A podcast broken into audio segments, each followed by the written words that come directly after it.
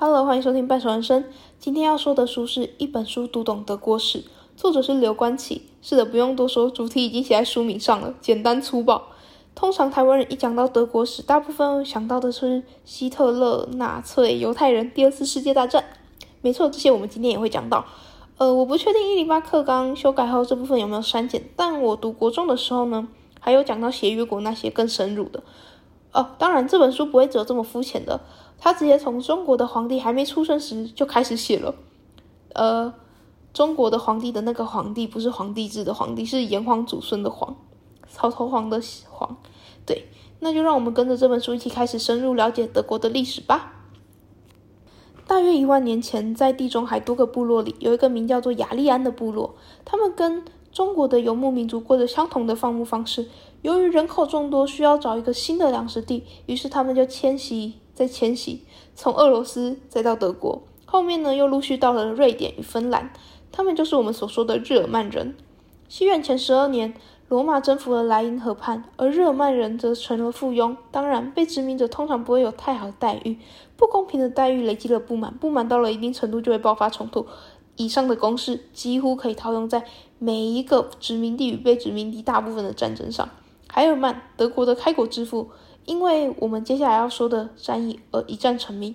他利用那些奥古斯都任命自己侄子瓦鲁斯，瓦鲁斯就是我们可以想象他是西方的纣王，嗯，而引起不满的日耳曼人密谋战争。海尔曼呢，先是欺骗了瓦鲁斯，把罗马人引导到了条屯堡森林里。很快，埋伏在那边的军队听到号角，马上开始进攻。经过两天多的厮杀激战，罗马人几乎战死，而瓦鲁斯呢，则选择自杀。这使罗马帝国不败的神话开始破灭，而日耳曼人也赢得了独立。这条屯堡森林之战避免了罗马人同化日耳曼人的命运，也使海尔曼成为了德国的开国之父。好，接下来我们要讲奥托。奥托被称为祖国之父。西元九百三十六年八月七日，奥托的加冕典礼。然而，加冕王后的背后势力才是那一大问题。奥托深知那些公爵开始反抗，并且出现了反对派，于是他使用软硬兼施的手段，巧妙地应对那些反对派。用联姻的方式，奥托也用联姻的方式把那些松散的德意志给联合起来。当奥托面对来势汹汹的匈牙利人，当奥托面对来势汹汹的匈牙利人首当其冲，其他士兵见状纷纷冲上前，老板都往上都上战场了，没有没有士兵不上战场的道理吧？最后当然赢了，这让奥托的威信如日中天，也使德意志人摆脱了匈牙利人的危险。然而他并没有因此成为罗马皇帝，直到后来乌大维请求奥托帮忙，才成为了罗马皇帝。这意味着罗马皇帝传到了德意志人的手中，从此德意志王国被称为德意志第一帝国，历史上的神圣罗马帝国则开始了。嗯，大家可能会觉得我好像有点跳太快，对，因为这本书里面其实讲的很细。那我可能没有办法每一个都讲到，于是我挑了几个比较有记忆点的来讲。那接下来就跟着我们一起跳到了中世纪吧。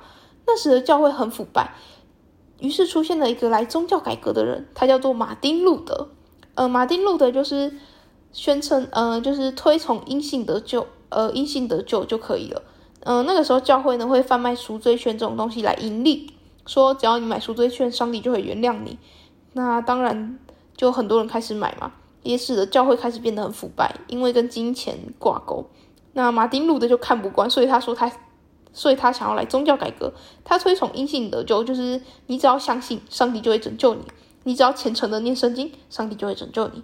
他否定，他不喜欢赎罪券这种方式，因为他觉得那太腐败了。嗯，路德派呢，迅速的在德意志传开，出现了一批拥护者。当时的新教教会呢？把国家与教会的权利全部集于一身，也就相对剥夺了天主教会的权利。想当然，这件事扩大了宗教改革与天主教的裂痕。当时的查理五世呢是掌权者，为了赢得对法的战争，他在内部左右摇摆，使得德意志的诸侯分化成两派。后面呢，查理五世下定不准实行宗教改革，但这也使得部分天主教派中支持路德派的人表示：“哦，我无法遵守。”也就是他们不认同。那查理五世其实自己也深知路德派已经无法消灭了，在众多的压力下，他终于签下奥格斯堡合约，这使得新旧派之间暂时缓和气氛。然而，他也为我之后要说的三十年战争埋下了伏笔。一六一八年五月二十三日，捷克的布拉格王宫中，一群愤怒的民众寻找国王斐迪南，东找西找找不到，只好把两位官员丢出窗外。请放心，此次事件没有任何官员死亡。这件直出窗外事件呢，为三十年战争引发了导火线。它的原因是因为哈布斯堡家族靠联姻逐渐壮大，而斐迪南则以波西米亚的国王的身份来扼杀新教势力，为哈布斯堡家族排清阻碍。这举动呢，激起了捷克的民族情绪。刚好就是这么刚好，德皇马蒂亚斯去世，于是交给了斐迪南继任此位。君子报仇，十年不晚。我不知道他是不是君子，但我知道他要报仇。这位曾被杰出、这位曾被杰克赶出的新皇帝呢，组织军、组织军队要去攻打捷克，敌人都要攻打过来了。杰克呢？此时的杰克呢，正因为财政拮据，无法招募太多人，而之前呢被清算的新教立场也不坚定支持杰克，背后又有强大萨克森家族也早已被德皇收买，林林总总加起来，杰克这真是太神奇了。没有，没有奇迹，杰克输了。但这只是 round one 嘛，还有 round two 啊。由于斐斐迪南赢了，他的手就开始痒了，开始尝试想要把手伸进去其他地方。第一个地方就决定是你了，丹麦。当然这次就没有那么好运，丹麦迅速击败他。三十年战争呢，则从国内战争转变为国际战争。输成这样，斐迪南想求救，旁边人都在看好戏，没人想伸出援手。原因就是因为他当初真的是太嚣张了。那此时呢，有位叫做华伦斯坦的军人毛遂自荐，他向斐迪南说：“我什么都不要，我只想要为德皇效力。”没错，你们可以把华伦斯坦当做岳飞，他真的跟岳飞很像，他也只是一心想要统一德意志而已，就把德意志统一起来。那没错，华伦斯坦呢，他确实是个很优秀的军事家，也为斐迪南赢下了三十年战争。不过他最后下场呢，跟岳飞也是一样的惨哦，因为功高震主，于是斐迪南就下令除掉他。看到这，你真的就是觉得哇，跟岳飞一样，明明都是因为自己的才能被赏识而效力于自己的君主，但最后也却因为自己的才能太过耀眼而被君主赐死。好，这边呢，我想要跳到希特勒的地方来说，虽然大家应该是对这部分不陌生，但应该也没有很熟吧。而且基于私私心，我很喜欢现代史这，所以我想要说，那我就要说，希特勒呢，生在第一次世界大战战败的德国。而法国、英国则是当时的战胜国。大家都知道，他们签订了凡尔赛条约，内容就是要德国赔偿所有战争中的损失。让我们再简单粗暴一点，就是谁叫你是输家，这些损失全部都要给我吞下去。这造成了德国严重的通膨，当然也激起了人民的不满。在一家小酒馆，希特勒登场了。隔天，希特勒带领三千多位纳粹党员发动政变，这次失败了，希特勒被判五年徒刑。《我的奋斗》这一本书也是在此。也是在那个时候著作的。希特勒原本是想当画家，但是他没有考上。兜兜转转，他参加了第一次世界大战，而德国战败了，这激发出了希特勒的爱国心。在某次演讲上，他的领袖魅力完全的展现，从此他便踏上了从政之路。希特勒保持着强权就是胜利者，他开始推动一系列的改革，也组成了纠察队。没错，就是拥护他们自己党员的纠察队，造成许多流血事件。他开始变得强大，也开始谋取自己的利益。于是出现了他在小酒馆登场的画面。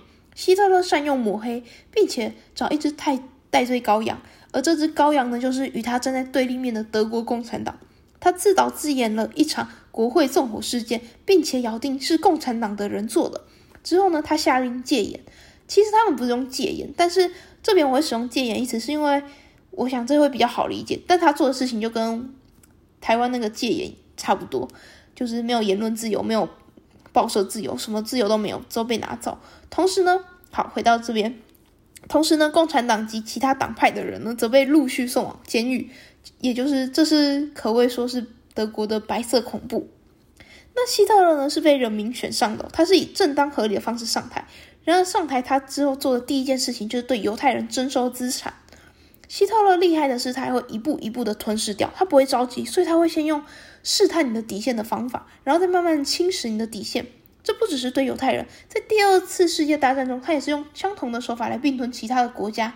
呃，这等等再说。我们现在说犹太人，希特勒为何这么痛恨犹太人呢？需要做到杀死犹太人的地步？嗯，我们可以从两方面来看。第一是情感部分，希特勒其实犹太混血人，他爸是犹太人，他妈是欧洲人，但根据犹太信仰，只有妈妈是犹太人，小孩才能算是犹太人，而犹太人又是非常排外的民族，你就大概可以想象童年的时候希特勒在他爸那边过得有多惨了。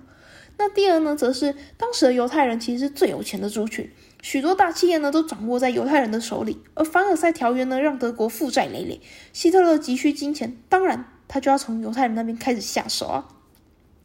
而那时的德国人民。直到希特勒干这种事情之后，才发现，哎，好像怪怪的，但已经来不及了。由于希特勒的手已经深入了教育及青年思想里，所以大部分的年轻人只有被迫接受这一套偏激的思想，并且无法任无法产生任何怀疑。终于，希特勒开始要壮大自己的帝国了。他为了不让法英起疑，于是呢，他先试探底线，先利用各种话术公开表示和平啦、反对战争啦，私底下偷偷自己筹备军筹备军队。因为凡尔赛条约，所以他是不可以组装军队的，所以他只能偷偷来。那他尝试偷袭奥地利，结果呢，激起了英法严重的抗议。他只要表示，他只要表示说，哎，这次行动与我无关，并且公开谴责这次行动。他开始玩弄凡尔赛条约，打着保家卫国、和平平等的口号，然后呢，国际就相信了。后来呢，他又再一次进攻了奥地利与捷克。同样，英法其实很想要息事宁人，所以他除了谴责，并没有其他动作，甚至呢。我记得他们还割让一地，是英法说服那小国，就是好了好了，你就给他吧。然后造成德国的胃口被养越大，就被越养越大。希特勒就说：“哦，原来这是可以的。”然后他就开始嚣张了。对，这开始让希特勒侵占的野心变得一发不可收拾。他开始进攻波兰，都已经几次了，拜托，英法也发现了德国的野心。希特勒为了不让苏联来攻击他，签了德苏互不侵犯条约。结果六个月后，德国就向苏联发动战争了。没错，希特勒的话不能相信。而波兰呢？英法虽然谴责说要公开宣战，但其实英法也没有什么太大的动作。这种消极的态度，结果当然是波兰就被德国占啦。而希特勒也干脆不演了，光明正大的侵略其他国家。第二次世界大战正式开打。希特勒呢，在第二次世界大战犯下的严重失误是，他同时在与英法战争的时候，还去攻击苏联，这造成他们无法专一在一个战场，同时开辟两个战场，而且队友不给力。史达林格勒虽然有希特勒的野心，但军事方面却不像希特勒如此天资聪颖，造成他一直在给希特勒拖后腿。结果就是希特勒因为队友拖累，然后再加上他一部分的战略错误。导致自己节节败退，在最后即将要输之际呢，与情人一同自杀。好，最后的结果大家都知道，德国输了，而且被分为东西德。东德呢由苏联掌管，西德则由英法等国家。嗯，在之后就便形成了共产与民主两派，直到一九九零年，德国才真正的实行了统一。那今天我们就先说到这里。如果喜欢我的说书，也可以小额支持我，也可以留言告诉我。